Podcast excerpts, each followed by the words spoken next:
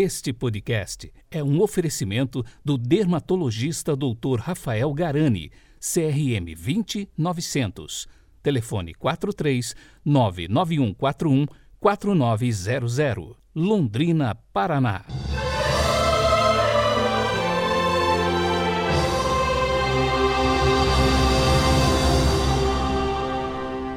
Décimo domingo do tempo comum, 6 de junho de 2021. A cor litúrgica de hoje é o verde e o pensamento de São Bernardo de Claraval, abre aspas. Possuireis todas as coisas sobre as quais se estender a vossa esperança. Se esperais muito de Deus, ele fará muito por vós. Se esperais pouco, ele fará pouco. Fecha aspas.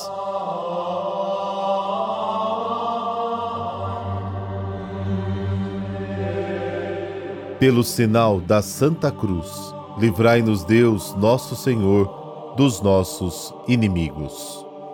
Ó Deus, fonte de todo bem, atendei ao nosso apelo e fazei-nos, por vossa inspiração, pensar o que é certo e realizá-lo com vossa ajuda. Amém.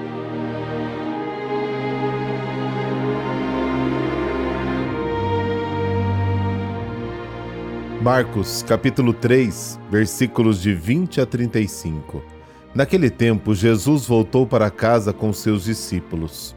E de novo se reuniu tanta gente que eles nem sequer podiam comer. Quando souberam disso, os parentes de Jesus saíram para agarrá-lo, porque diziam que estava fora de si. Os mestres da lei que tinham vindo de Jerusalém diziam que ele estava possuído por Belzebu e que pelo príncipe dos demônios ele expulsava os demônios. Então Jesus os chamou e falou-lhes em parábolas: Como é que Satanás pode expulsar a Satanás? Se um reino se divide contra si mesmo, ele não poderá manter-se.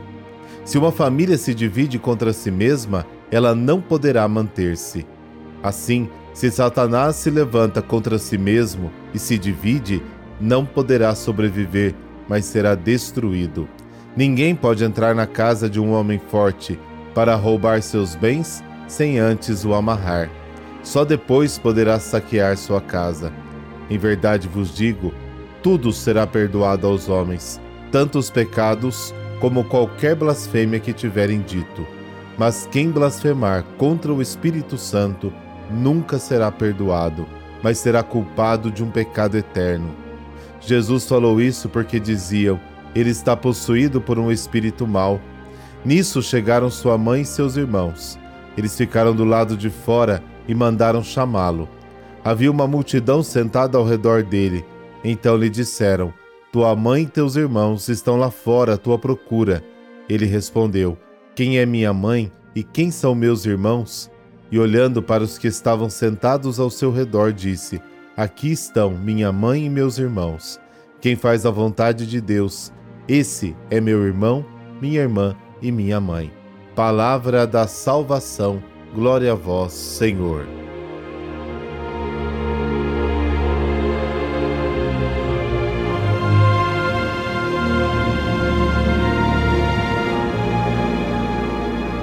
Depois das celebrações da Páscoa, com este domingo, se retoma a leitura continuada dos evangelhos relativos à vida pública de Jesus.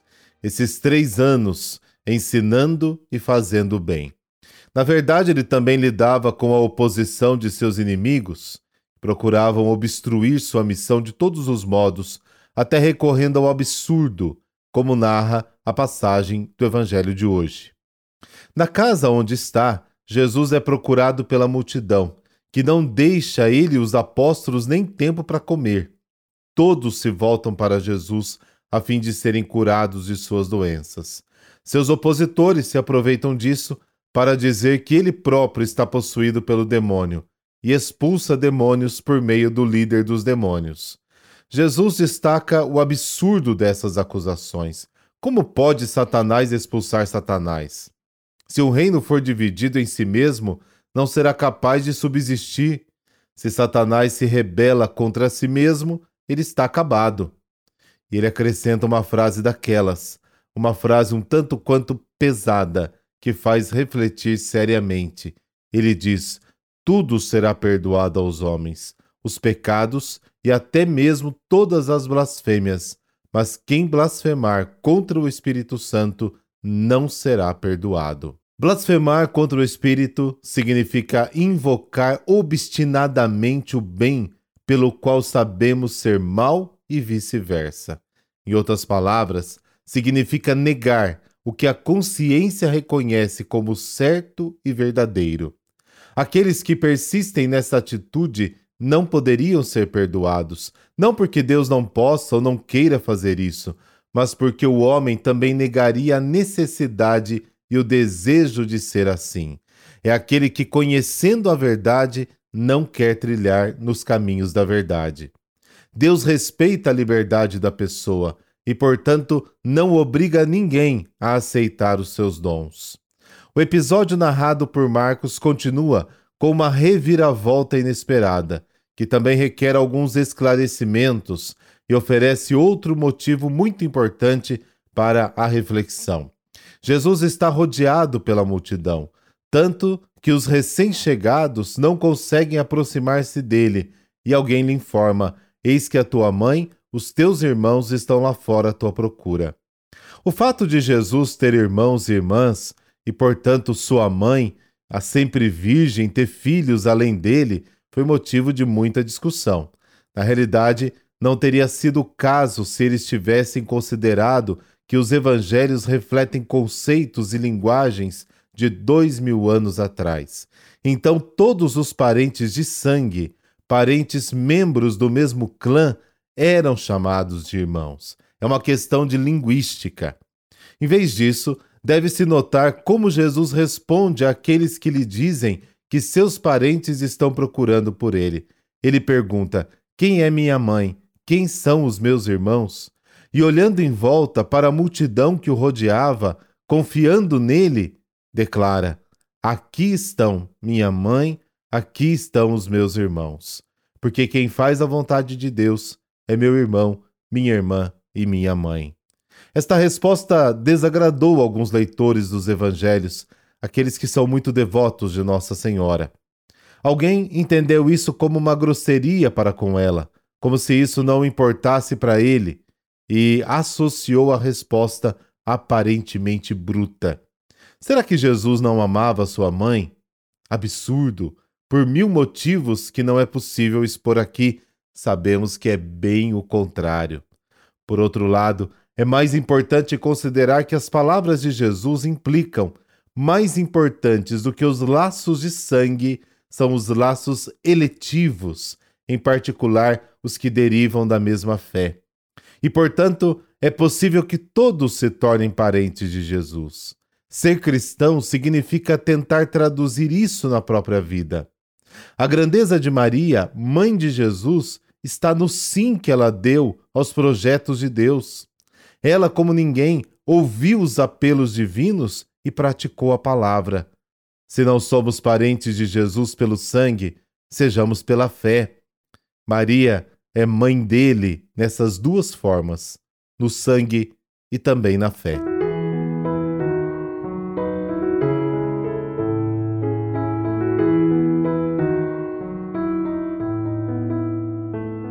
E hoje vamos conhecer a história de um dos maiores reformadores eclesiásticos do século XII, São Norberto. Ele nasceu por volta de 1080 na Alemanha filho mais novo de uma família da nobreza, podia escolher entre a carreira militar e a religiosa.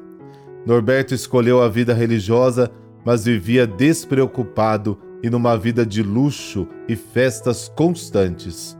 Um dia foi atingido por um raio enquanto cavalgava no bosque. Quando o jovem nobre despertou do desmaio, ouviu uma voz que lhe dizia para abandonar a vida mundana e fosse praticar a virtude. A partir daquele instante, abandonou a família, amigos, posses e a vida dos prazeres. Passou a percorrer na solidão, com os pés descalços e roupa de penitente, os caminhos da Alemanha, Bélgica e França. Talvez envergonhado pelo passado, empreendeu a luta por reformas na igreja, visando acabar com os privilégios dos nobres do interior do cristianismo. Fundou a Ordem dos Cônegos Regulares Premonstratenses, conhecidos como monges brancos por causa da cor do hábito. Em 1126, foi nomeado arcebispo e escolhido para conselheiro espiritual do rei.